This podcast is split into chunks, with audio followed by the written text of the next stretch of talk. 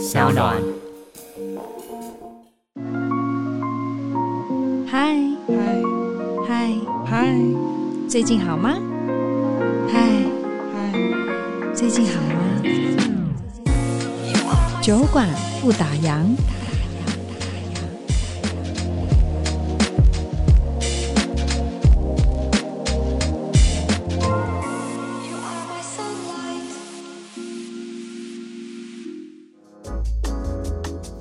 果改变了我的心态，改变了我的个性以后，我就会交到更多的朋友，嗯、然后我的生活也会变得更丰富，然后更有色彩，对，也会更快乐一点。我开始在思考这件事情，然后下定决心要从自己开始改变，因为我觉得生病这件事情是不太可能再去做任何的。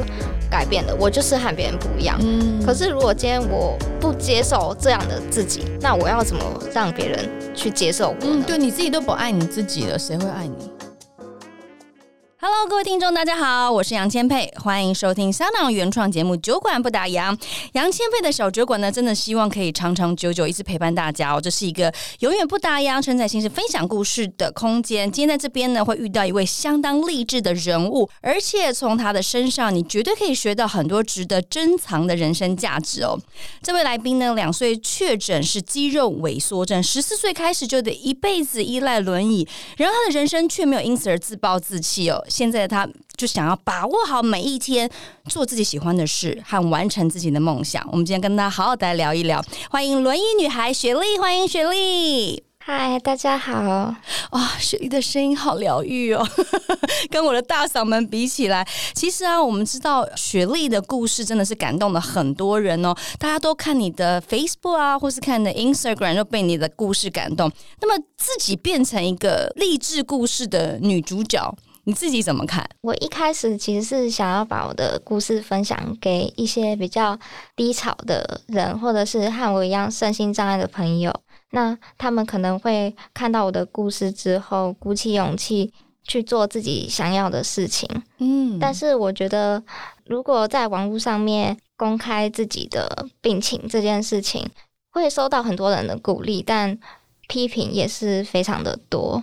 哦，其实是有正能量，但是也有负能量。很多人就是，哎，很奇怪呀，现在整个生态，对不对？就是在你把你的故事公布在网络上之后，如果听到这些比较负面的一些回应的话，你一开始的反应是什么？嗯，其实一开始的话，我看到会蛮难过的。嗯。因为其实我在建立粉丝专业的时候，那时候我的年纪才十四岁而已。哇！那十四岁的时候，我要在网络上面公开这些关于我的讯息，其实我当初是有一点害怕的。是，但是我也想要鼓励，就是各式各样的人，所以我后来决定分享自己的故事。哎，其实雪莉很勇敢呢，因为你想想看，我们十四岁的时候是大概国二，国二大家起码在我那个时候啦，国二就只是想着升学啊、念书啊，然后跟同学哈拉打屁啊。其实你不会想要把就是自身的故事，或是用自己的影响力去让整个社会可以受到一点点的改变。所以我觉得雪莉是做了一件很勇敢的决定。而且呢，其实我们来聊聊这个遗传性的肌肉萎缩症好了，因为小时候很辛苦。两岁开始就慢慢要接受治疗，然后到了国中的时候，因为好像肌肉使用过度导致病情的恶化，然后就坐上了轮椅。其实，在这个过程当中，我相信雪莉的心情起伏一定很大。你那个时候有没有曾经怨天尤人，或是有没有恨过，或是常常我问天，为什么是我？Why me？为什么是我？甚至有这种很负面的能量，想要轻生的念头，是有这个过程吗？可不可以跟我们聊一下？有，其实。小时候的时候就有，就大概年纪可能七八岁的时候，哦，因为我那时候每天除了去上学之外，然后晚上可能还是要去医院做一些复健的治疗。嗯，那当时在学校的状况，可能有一些同学没有办法理解我，所以会有一些霸凌的现象出现。嗯哼，那在学校已经有点让我身心疲惫了，晚上又要去复健。这两件事情综合一起来说，会带给我蛮大的压力。嗯，那当时又怕我的父母会去担心，还有老师会担心，所以我就没有让他们知道这件事。好，你好勇敢哦，你都放在心里面，自己默默的去承受。因为其实你看，一般的学生，他除了有升学的压力，然后有同才之间的一些人际关系要处理，特别是你晚上回家之后，你还不能好好的写功课，好好的放松准备学业，你还得去做复健。我相信做复健治疗这件事情对你来说也是还蛮辛苦的一件事情，因为毕竟肌肉萎缩症，相信你的肌。就是相对来说是比较没有力气的，所以这真的是一种身心的操劳跟折磨，哎，哦，所以当时在被霸凌的时候，你会真的觉得啊，我我不想要待在这个世上了，我觉得我好像活下去没有一些真的的动力。那那时候卡关的时候，怎么救回来自己的？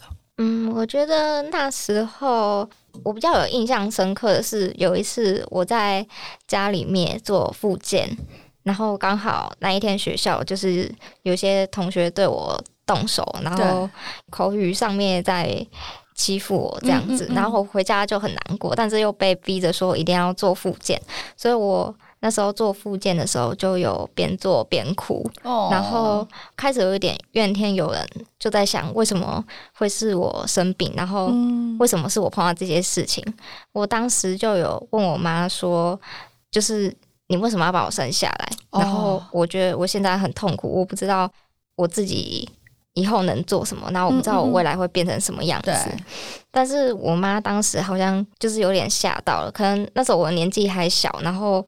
他不知道我背负了那么多的压力，嗯，而且你从来都自己消化，你都没有跟家人求助啊，对不对？对，哦，所以后来妈妈吓到了之后呢？那时候可能我觉得他的表情是有点错愕的，然后他就告诉我说：“你不应该要有这种想法。”嗯，但后来我其实没有办法消化这个情绪，对，然后妈妈可能。也没有再多说什么话。嗯嗯嗯，所以其实你真的是一个很坚强的个体，你所有的正能量、负能量都在你小小的身躯里面自己去消化，然后自己去转念。但是我很好奇说，你知道我们人就是有一个本能，我们会反击，不管是言语上的反击，或者是动作上的反击。比如说，当人家要打你过来的时候，你肯定手就会不自觉的，你就会挡住，对不对？那我很好奇，雪莉，你当时被霸凌的时候。你为什么要逆来顺受？还是你会想着要反击？不管是言语上，哎，你们不要再碰我了，你们不要再这样子动手段，你没有想过要用就是自己的力量去跟他们对抗吗？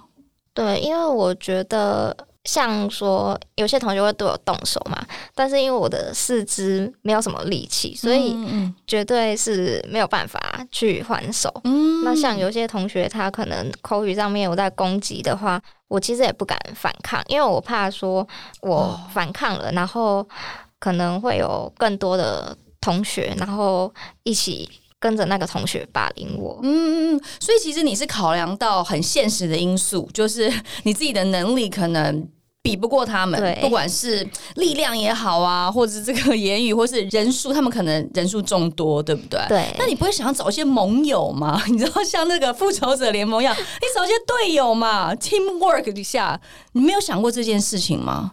当时有想过，但是我觉得那时候在我身边都是一些。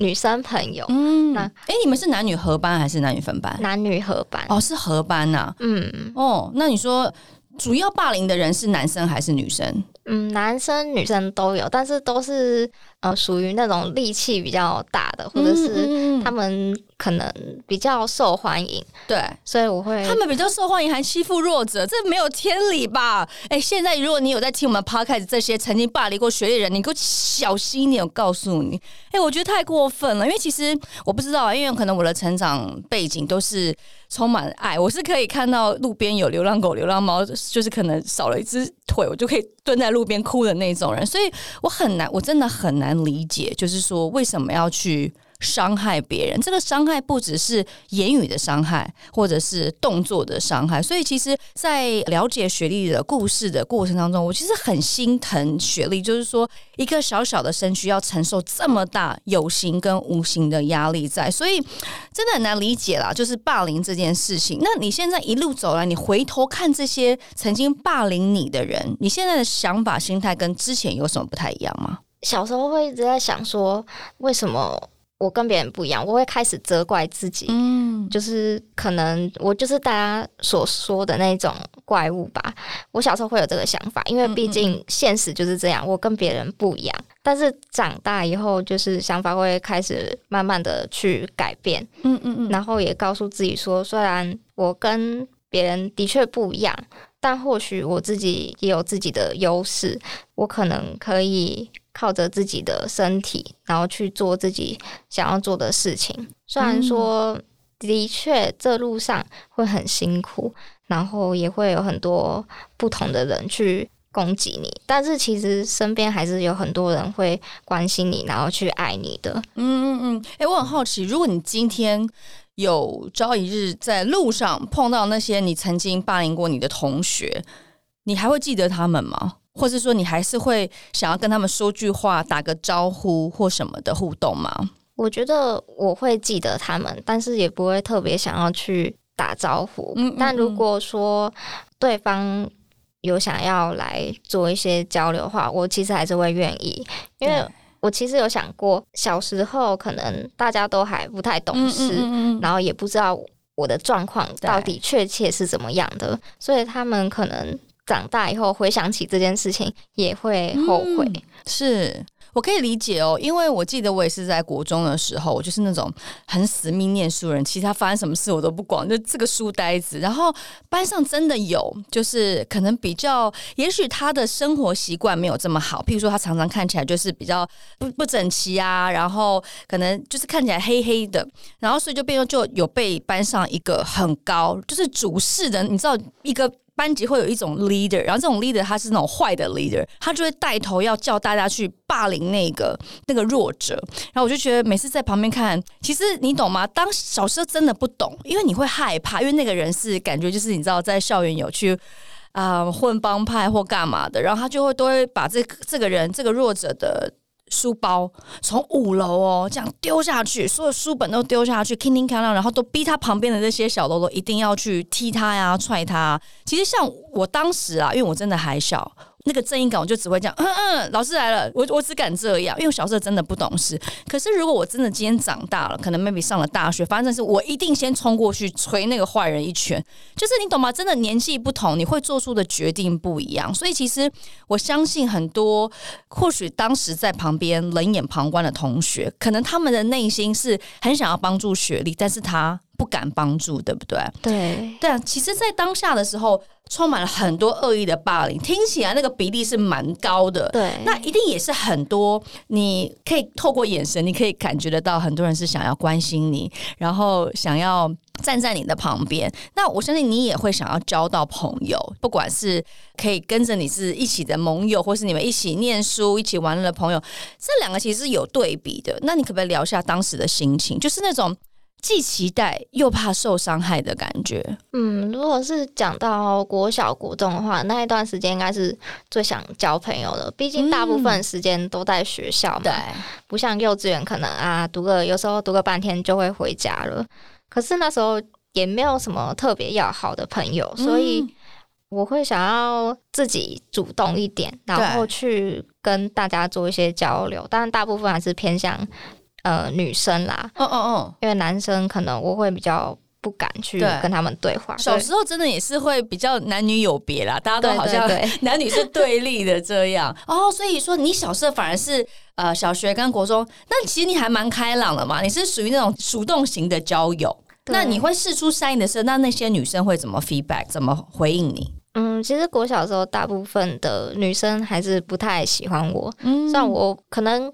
跟我的疾病有关系，可能跟我个性有关系，我不确定。嗯嗯，但是，嗯、呃，我像说有一些分组啊，课堂的分组啊，或者是小组嘛，吼，对，户外教学的分组，然后我就会主动去找人，或者是有一些老师要讨论报告，对，要讨论报告的时候就会主动去找。但是那些女生就是她们表现出来的样子，就是非常的不想要和我一组。嗯，会在那堂课堂上面碎碎念说啊，为什么我要跟她一组啊？嗯嗯嗯嗯嗯。那当时候我听到，其实。我好像也没有多想什么，就是我只是希望交到朋友，这样或许我更努力，他们就会愿意跟我当朋友。嗯嗯嗯。但事实上，最后也不是。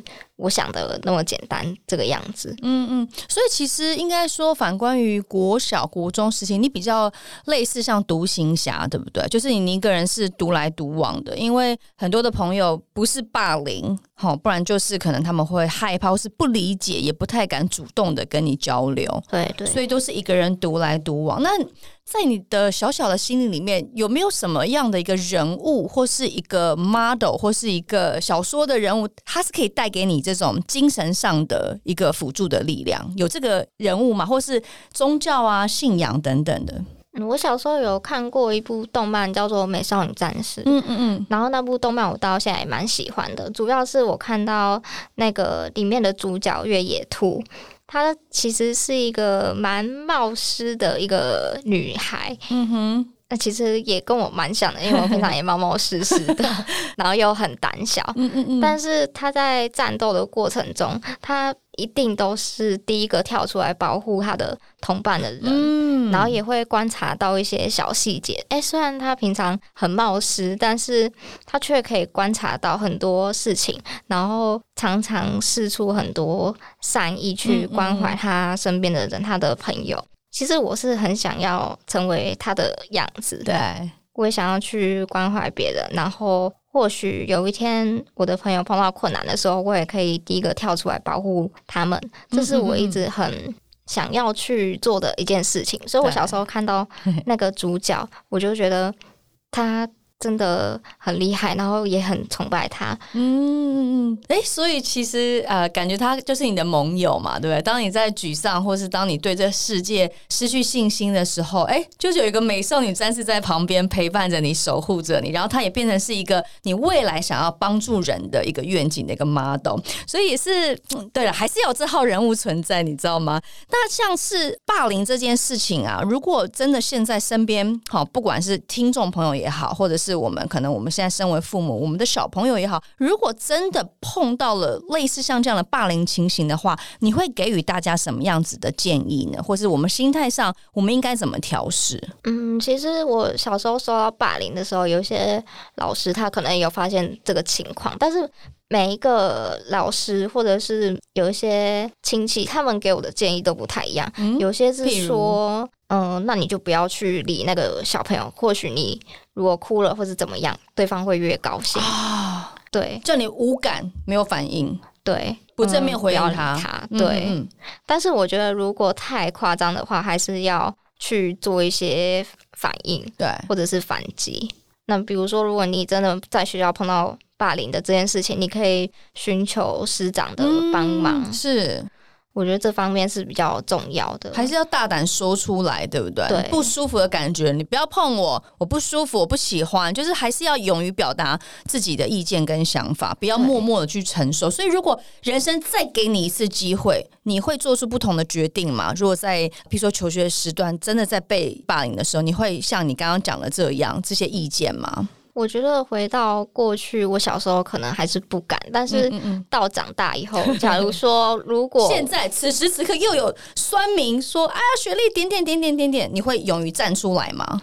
我觉得要看他是在讲什么议题。嗯嗯、如果他是针对那种人身攻击对之类，我觉得没有必要理他。嗯，所以其实你现在哦，我懂了啦，就是说，除非他真的讲到了一个什么观点，是你真的觉得我要出来，对，我要出来澄清，或是我觉得我不认同你，你可能才会出来。对，但是如果对于那种很无聊的谩骂，没有意义的，就嗯。拜拜，Let it go，这样的概念，其实这个跟那个我之前主持红毯金马三金红毯是一样的道理。其实一开始真的很难过，就是是怎么怎么样都被骂，因为人家都说主持红毯不可能会被称赞，但我后来就做到说，人家再怎么骂，我先去检讨我自己，我有没有错。或是你们讲的这些是不是真的有建设性的这些留言？如果没有的话，我就不会理他们。可是如果真的是我可以再更好的话，我就会有所回应，或是我就真的会听进去。所以其实好像现在不管遇到什么状况，我们都可以有一个雷达去分辨，说到底要理会或者是不理会。好哦，那像是呃，在这个求学阶段，常常会被霸凌啊、被讨厌啊，或者是老师的帮助、父母的帮助、同学的关心，然后道歉、被道歉，其实感觉。觉得这是一个无止境的反复轮回耶。那有没有一个什么样的契机，或者是一个转机点，让你整个这个过程比较好转、好过一些呢？我觉得对我来说，人生最大的改变大概是在国二到国三那个阶段，那就是十四、十五岁的时候。对对对，因为那时候就是我们。学校的教室是在四楼的，然后一开始是有电梯，因为我不能长时间一直去嗯嗯嗯。走路或者是爬楼梯这些比较耗费力气的动作，对我来说啦，那时候有电梯还好，只是后来就是学校说可能电梯要定期的检查，嗯嗯嗯，那可能要我走一段时间。那一开始是说一个星期，四楼哎，对，就是每天要这样子啊，爬上爬下好累。那你没有跟学校反映吗？有，但是那时候就有想一想，就是如果要真的要检查的话，好像也没有什么办法，总不能我这一个礼拜都不去上课吧。哦。所以我当时有跟老师说，好，我会努力去爬完，但是我还是希望就是可以尽快使用到电梯这样子。但是学校之后就是说，呃，电梯检查完。然后就坏掉了，所以要维修，那可能要一个月，然后一个月又一直拖，拖到三个月啊、半年啊，甚至一年都还没有修好。其实我也没有看过学校去修啦。哦、学校到底怎么回事？你是整人大赛吗？那时候就还蛮傻眼的，就是怎么怎么会学校这么的不积极？嗯，但是我们其实有去反映过这件事情，但学校就是用一个很模棱两可的说法，就是假如说。他们可能就会说：“哦，其实还在修啊，但是他们可能假日来修什么，所以你没有看到。”唉，真的只能长叹一口气。你看，你看，你回头望这些旅程啊，这些经历也都过了哈，现在还是很开心，可以做自己想做的事情嘛。对啊，对 但那时候就是因为一直上下楼梯的关系嘛，嗯、其实到中间大概三四个月左右就。身体有一些方面就已经慢慢的在加速恶化，比如说，嗯，我以前是可以走路的，但是到后来就是我可能走没几步就需要停下来休息，嗯、或者是需要扶着墙壁，真的是过度使用肌肉导致的这个后遗症。对，对，对，嗯，但我其实没有想过会有这件事情，因为一般的医生啊，对，他都知道我们。不太会去过度使用到肌肉，因为像我们一般的病患，他们可能就是复健啊什么的，如果很累了，就一定会停下来休息。啊，不会勉强哦。对，所以日常生活中其实真的很少有这一种 机会会发生，嗯。所以我当时也不知道，然后我也没有想过说自己身体是恶化了，我只会想说，嗯，应该是最近。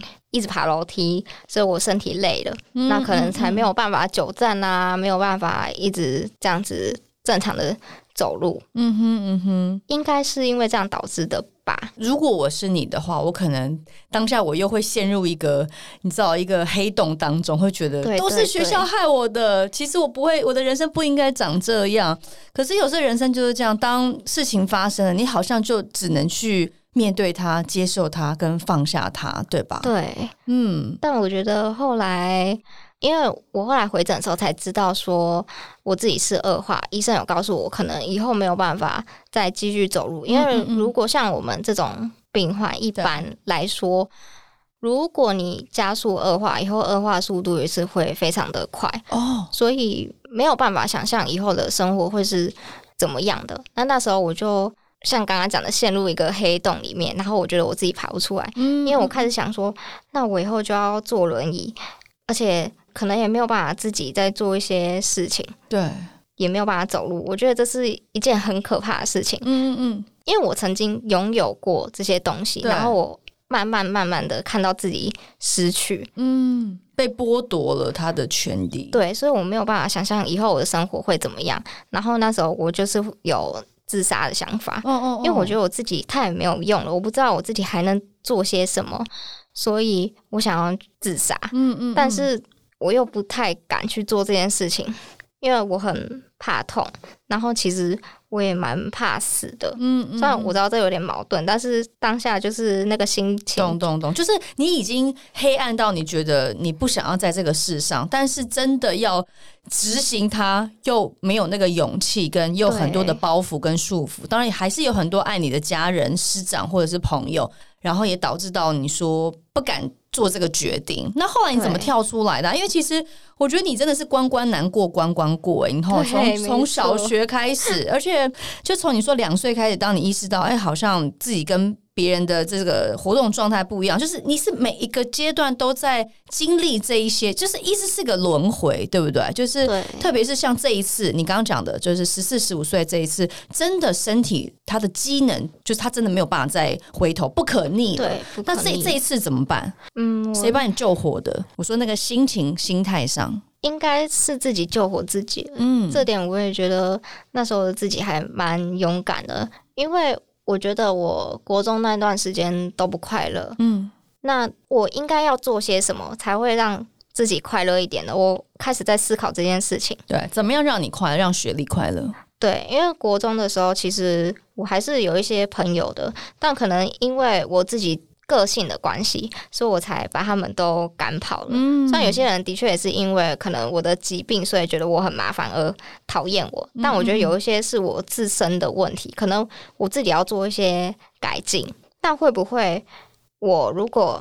改变了我的心态，改变了我的个性以后，我就会交到更多的朋友，嗯、然后我的生活也会变得更丰富，然后更有色彩，对，也会更快乐一点。我开始在思考这件事情，然后下定决心要从自己开始改变，因为我觉得生病这件事情是不太可能再去做任何的改变的。我就是和别人不一样，嗯，可是如果今天我。不接受这样的自己，那我要怎么让别人去接受我呢？嗯，对，你自己都不爱你自己了，谁会爱你？对，所以我那时候就下定决心说，我一定要改变，然后我一定要爱自己，嗯，然后也要告诉自己说，呃，不要一直让别人来主动找你，是你要自己去主动找别人，嗯，嗯，然后也要表达说你可能需要什么帮助啊，然后需要什么帮忙。然后自己的想法是什么？对，勇于表达自我。对，我觉得这也是很重要的。嗯，那我觉得你只要主动一点，会认识更多的人，然后更多的朋友。所以。当初的目的是希望我能活得快乐一点，才去做了这些改变。嗯，那你觉得这样改变你开心吗？真的，因为我听过一句话，就是说，常常假的东西说假了就变真了。就是，即便你可能当下你也许没有这么快乐，但是你知道说，我就是要快乐，我就是要快乐。即便你不快乐，但是哎。诶好像我快乐了耶！你真的觉得有改变了吗？变快乐了吗？嗯，我觉得有，但是一开始其实会碰到很多的困难，像说国中毕业之后嘛，那就是要上高中的阶段了。高中的阶段，那我也会开始担心说，会不会发生像以前的霸凌事件啊，或者是我又是孤单一个人，我会开始去想这些事情。但是既然都觉得自己要改变了，那就去做。然后也会主动去找人做一些交流，但是因为本来我的个性是算蛮内向的，然后对。于交际这部分也不是说很擅长，也不太会学习怎么去讲话，嗯，所以交际这件事情对我来说是非常的难，就是你觉得你有一种社交障碍，对不对？对对对，现在还会吗？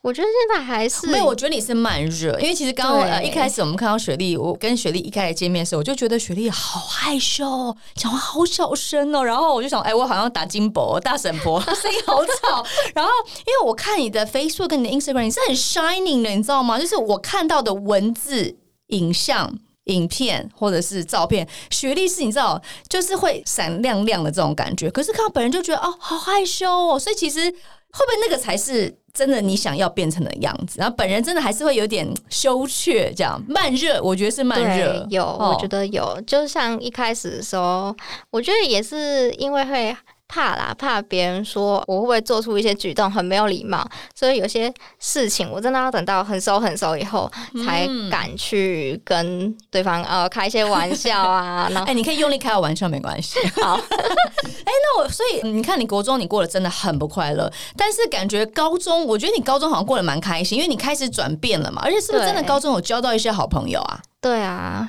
其实我一开始是在夜间部就读，但那时候是因为家里面的关系，嗯、然后我必须要到夜间部，可能就是父母没有办法接送啊，那白天他们要上班之类的。嗯嗯嗯，但其实我是非常不想要读夜间部，我不是说觉得读夜间部的人不好，是我想要多一点时间可以在校园里面，然后去参加一些活动啊、啊社团、啊，对，很重要哦。所以现在还是夜间部吗？没有，就后来就有转到日间部了，因为我我一直以来的目标都是想要读日间部，虽然这个目标可能对大家来说是好像很正常啊，嗯、然后习以为常的事情，对，但是对我来说很困难，因为我还要就是去跟我的家长去做沟通，对，然后在呃夜间部的时候，其实如果要转到日校的话，其实是需要做考试的，嗯、然后还要班上的前三名，虽然说夜校。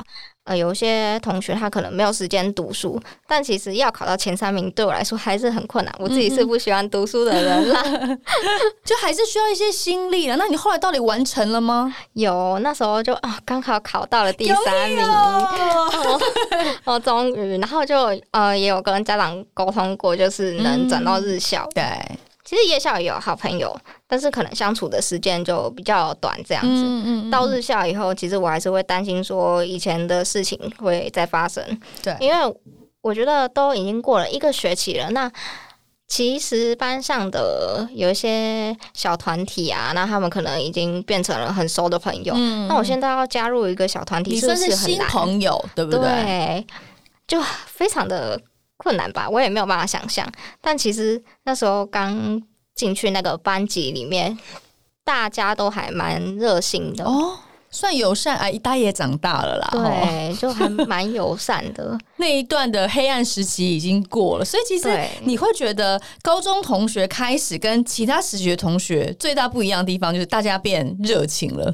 变主动了，很热情，真的哦，那很好哎，哇，那你有没有觉得突然人生好像光芒了，然后就觉得哎、欸，好像蛮正向，比较每天真的是很开心，不管是你自己内在的开心，还是外在给你的善意的对待，对不对？对，所以他们最大不一样的地方，你觉得是哪里？就是很热情，然后又很主动吧。然后我觉得最重要的一点是，他们都不会去嫌弃我哪边很麻烦哦。哦我觉得这部分还蛮暖心的，还是是你以前那个国中跟小学出了问题？我也有这样想过。对啊，不然为什么？其实大家对于弱者，应该第一个直觉就是要给予帮忙或者是协助，怎么会是？对，好奇怪哈！那个时候大家都要用这种比较反向的方式去操作，实在是不能理解。不过也无所谓啦，我觉得这些历程都是你现在很正能量的一个养分，对不对？所以你才可以把你这些心路历程，在我们节目或是在其他的平台去跟不同的朋友来分享。哎，那你现在是就读社工系，对不对？对。为什么会想要选择社工系啊？其实我在高中就是要升学那个阶段里面啊，因为我的兴趣是。读日文，嗯，然后有很多动漫都是日文，欸，对，然后我又觉得说，啊，日文是世界上最好听的一个语言，对我来说啦，你该不会是想要等疫情解禁之后要去日本居住吧？曾经一定有这个梦想，对不对？有有，我是想要去日本留学过。嗯，那所以其实我那时候在高中升学的阶段是。一直在考虑说要读社工系还是日文系，对。可是我高中的时候，因为我那时候是读基础科，但我一点兴趣都没有，那是因为家长的期望，所以才去读基础科。那到后来，其实我没有在读基础科相关的东西，就是连那个统测啊，我也是报那种外语系的日文，嗯嗯，还是跟你的兴趣有相关啦。对对，可是就是课业上面的东西都丢了不管，然后就读日文。对啊，那现在日文你都是自修哦？对，就是自学哦，很棒。哦，后来我是有在纠结说，就是要读哪个系嘛。后来还是选择日文系了。所以我大一的时候其实是读日文系的。哦，那后来因为像说学校环境没有很方便啦，还有我们老师的教学方式可能没有非常的。适合我，就是我，我觉得我吸收到的东西很少，所以我在想说，那我要不要趁这个机会，就是也转到社工系？嗯，所以想要去念社工，是因为想要帮助更多人，这也算其中之一吧。但我觉得主要会让我有当社工的想法，是因为我小时候受到很多社工的帮忙，但是。因为常常接触社工，那也有一些比较态度没有那么好的社工，会让我的经验非常的不好。嗯，所以我也想说，如果我以后要去帮助别人的话，就是要当社工的话，我决定一定要当一个很能去倾听我的个案的社工。对，然后我也希望自己不要让。我的个案有任何不舒服的，那你真的要乐观一点哦。对，你真的要像我一样这种大金箔、大神婆、大嗓门的个性哦。因为其实我觉得正能量。开心乐观是会影响别人的，然后可能比较害羞一点的话，大家如果真的被你辅导的这些，他可能会想，嗯，那那还好吗？就是大家都很害羞这样，所以我觉得你今天碰到我之后，你就人生的开关被打开了，以后讲话就要先从大声开始。哦，那不错哎，就是其实你想要靠着自己的能力，然后自己以往的经历去。帮助未来更多需要帮助的人。对，欸，我觉得你很跳痛。你看，你又想要当社工，但是你现在又是模特儿，你为什么会突然有机会可以加入模特儿这个职业啊？嗯，我觉得应该说，我也不是算最。专业的嘛，嗯、那就是有点像兼职的概念。因为我小时候，对对对，我小时候很喜欢拍照，那可能就是拍一些风景啊，或者是自拍，其实我都还蛮喜欢的。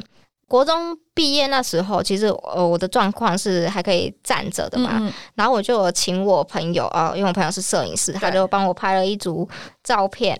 那因为后来我渐渐开始需要用轮椅代步，嗯、所以我就没有再去接触外拍这件事情了。因为我觉得，哦、呃，那时候是坐那种手推轮椅嘛，就是需要别人带着我去任何的地方啊。嗯嗯那我都需要别人带着我去了，那我还要去做外拍这件事情吗？会不会？太麻烦别人了，然后自己又很不自由，所以我就放弃了。嗯哼。但是直到说后来大学的时候，因为读外县市的学校嘛，那就需要换成电动的轮椅。嗯嗯嗯。那换电动轮椅之后，我就。更想要去尝试一些以前没有办法做到的事情，因为以前都需要别人帮忙。对，那现在都可以，你自己可以自由。对，所以今天你也是自己来的，对不对？对。哦，那很好。其实我我蛮喜欢跟自己旅行的。我以前是很需要别人的，嗯、什么都要别人帮忙。可是自从怀孕开始，我就很喜欢挺着这个肚子，然后带着我的宝贝，然后一路这样，就是虽然他在肚子里还不会讲话或者什么，可是就是跟自己相处的时间，我觉得很宝贵。我后来突然人生有在这几年有这个体悟。所以你也是这样吗？你的轮椅就是你的宝贝吗？嗯、对，还是我宝贝哦。所以说，其实呃，后来因为有了电动轮椅的辅助之后，你反而又再重新回到了模特儿的领域。对，就是嗯，虽然说可能一开始还是没什么自信啊，毕竟嗯、呃，我就是跟别人不一样嘛，自己要接受这件事情，我可能就是比一般的模特还要来的更没有嗯优势一点。嗯所以还是会担心，但是我觉得我还是希望能够去做自己想要做的事情，因为我也不确定未来我的身体会变成什么样子，可能我最后也没有办法去做什么外拍啊，然后这些事情，那不如趁现在我确定现在的状况可以做的话。就赶快去做吧。对，就像我刚开一开始 opening 讲的一样，现在的学历就是想要把握好每一天，做自己喜欢的事情，完成自己的梦想，对不对？对。在这个最独特的 moment 呢，把所有美的照片都把它保留下来。那你有没有发现，你现在是模特儿公众人物，甚至是你的故事被大家这么的感动到，然后都会去 follow 你？你觉得被关注之后，你的生活有什么改变吗？有，但是我觉得就是有好有坏。嗯哼。好的部分就是一定会收到很多很正向的鼓励呀，那甚至是有一些网友他会告诉我说他有看了我的故事，然后他可能平常对自己没什么自信啊，他会开始慢慢的去和别人做交流，或者是做一些自己喜欢的事情。虽然说可能要慢慢来，然后还很困难，但是他说因为看了我故事，所以他愿意踏出这一步，嗯、对。我就很感动。那不好的地方是，也是会受到很多的批评啊、嗯、攻击啊，嗯、或者是有时候你可能做错了一些事情，然后会被放大，对，会被放大，然后会被骂。嗯我觉得主要就是这样，影响最大的话，嗯哼哼，但你还是会继续做自己喜欢的事情，对，继续拍照，继续 cosplay，对不对？完了，聊聊看 cosplay 哈，你怎么会这么这么喜欢 cosplay？其实应该是从美少女战士开始，对不对？对，从小开始，所以它真的是从你小开始扎根呢。对，但是你是多大的时候第一次 cosplay，正式加入这个 coser？大概是十四岁的时候吧。因为我那时候是我原本不知道 cosplay 这个文化，哦，嗯、是在网络上面看到有一个 coser，然后就是她很漂亮，然后她出的作品也是非常的还原动漫角色，然后我才发现哦，原来有这个文化存在哦。那我是不是也可以跟小时候一样，就是小时候的梦想嘛，嗯、就是可能 变成美少女战士啊，帮助别人。对，没错。然后就是会想要变成他的样子，所以我就想说，那我来 cosplay 看看好了。虽然我还没有 cos 过这个作品啊，uh huh. 就是先嗯，因为我觉得他的服装可能比较麻烦一点，uh huh. 所以先从一些比较基础的角色开始。所以他算是第一个，对不对？美少女战士，你的偶像，你的 idol，从小的 idol。没错哦，那你这样会准备很久吗？因为其实还要化妆啊，戴假发，而且那个妆又不是我们一般的这种妆容。对，那你没有搞很多啊？会不会花很多时间？但就是因为那时候十四岁才开始 cos 嘛，嗯、然后那时候对我来说，那时候年纪是比较小一点，就很多事情也不懂，然后也不会去化妆，所以说第一次出角色的经验没有到非常的好，因为假发不会用啊，妆又画不好啊，会被别人骂，然后就是心情有受到一些影响啦。但后来就是慢慢学习啊，要怎么戴假睫毛啊，嗯、怎么画眼线啊，你都自修哦，都没人教你。就网络上面会有那种什么美妆频道，对对对，教 cos 化妆的影片，哦、就哦一直看一直看呢、啊。那你现在还会继续 cosplay 下去吗？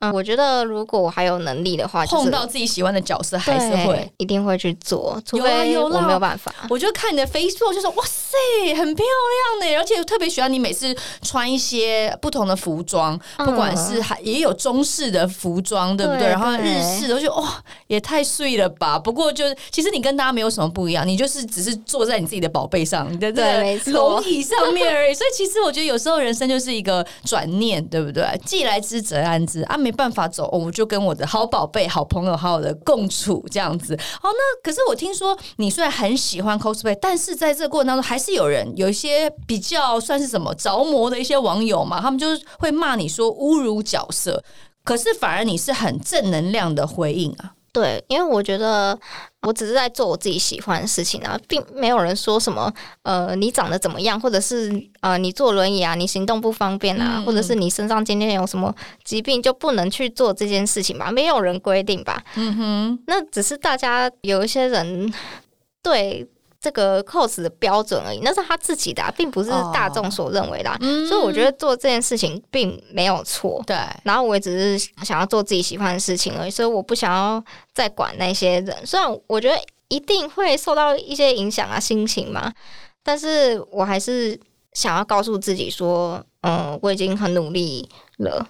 哎、欸，其实我觉得很妙的一件事，就是我在跟雪莉从一开始我们聊的第一段，直到现在，从呃小时候、国小、国中、高中、大学，一直到现在，欸、你知道我我完全是感觉到一个，我看到雪莉从小时候的状态，然后那个心情的能量是很，你知道很沮丧、很黑暗，在一个黑洞里面无助，然后一路讲讲讲讲到你现在这样，你知道神采飞扬，就是你我在经历你的。过程，过程然后，哎、嗯欸，你看我起鸡皮疙瘩。我的意思就是说，其实你我们在既有这个专访当中，我觉得不知道听众朋友们跟我们有这样的想法，我们一路感受到雪莉的喜怒哀乐，特别是现在的乐，对不对？所以其实。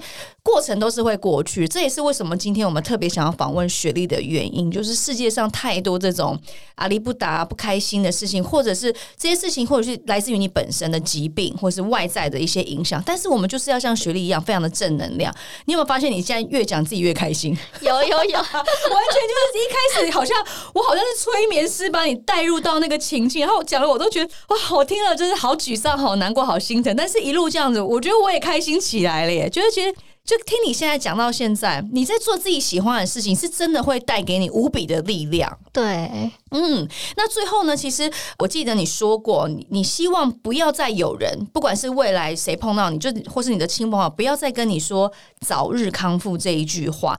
那为什么你会这么想呢？就是这个是不是我们表达善意的一个说法吗？哎、欸，学历你早日康复哦，这样子，对，为什么不喜欢？应该说，其实我知道大家都是出于善意，或者是有一些人。不了解这个疾病，但是呃，以现在的医疗技术来说，这个病它要康复的几率是几乎不太可能的。嗯嗯嗯。那当我们收到“早日康复”这句话的时候，我们就会开始想到说，对，但其实我们自己没有办法再康复了，嗯，所以会有一些难过。但是当然，我知道大家的心意都是好的，但我会希望说，如果可以的话。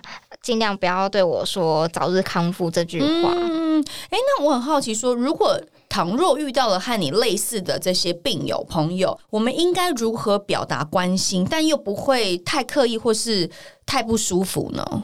嗯，我觉得主要是。